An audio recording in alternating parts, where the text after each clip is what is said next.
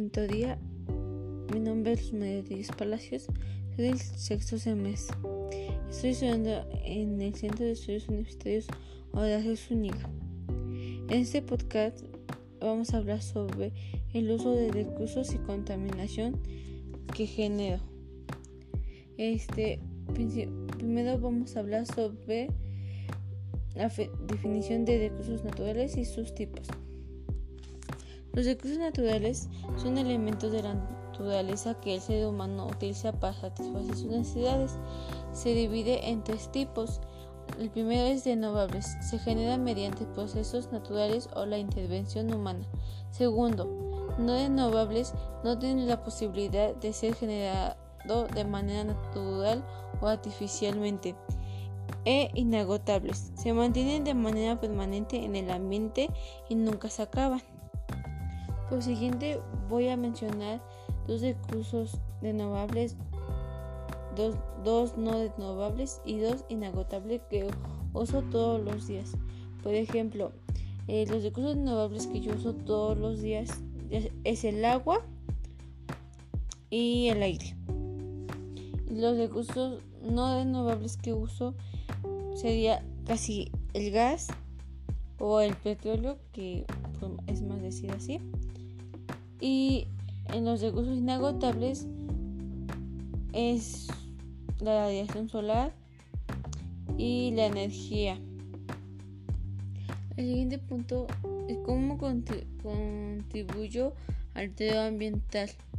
Bueno, con, lo que antes mencioné con los recursos, este, yo digo que lo deterioro más con, con el gas o, o con la con, la energía y lo, lo hago porque los uso ya que es algo que pues necesito también usar para ya sea para viajar o transportarme hacia otro lado.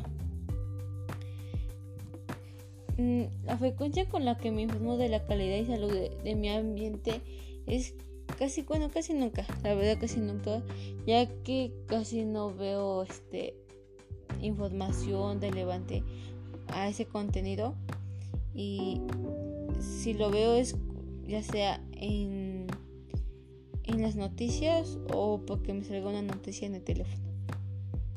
Bueno, yo considero mi educación ambiental que es pues digamos que buena ya que porque yo trato de cuidar muy bien el medio ambiente ya que yo trato de no quemar basura, de no hacer algo que, le afecte más a mi ambiente, ya que yo también lo necesito. Este, a mí no me gusta, bueno, en unos años a mí no me gustaría que mi ambiente estuviera más contaminado, ya que esto puede, nos puede afectar en nuestra salud y podemos enfrentar una enfermedad peor.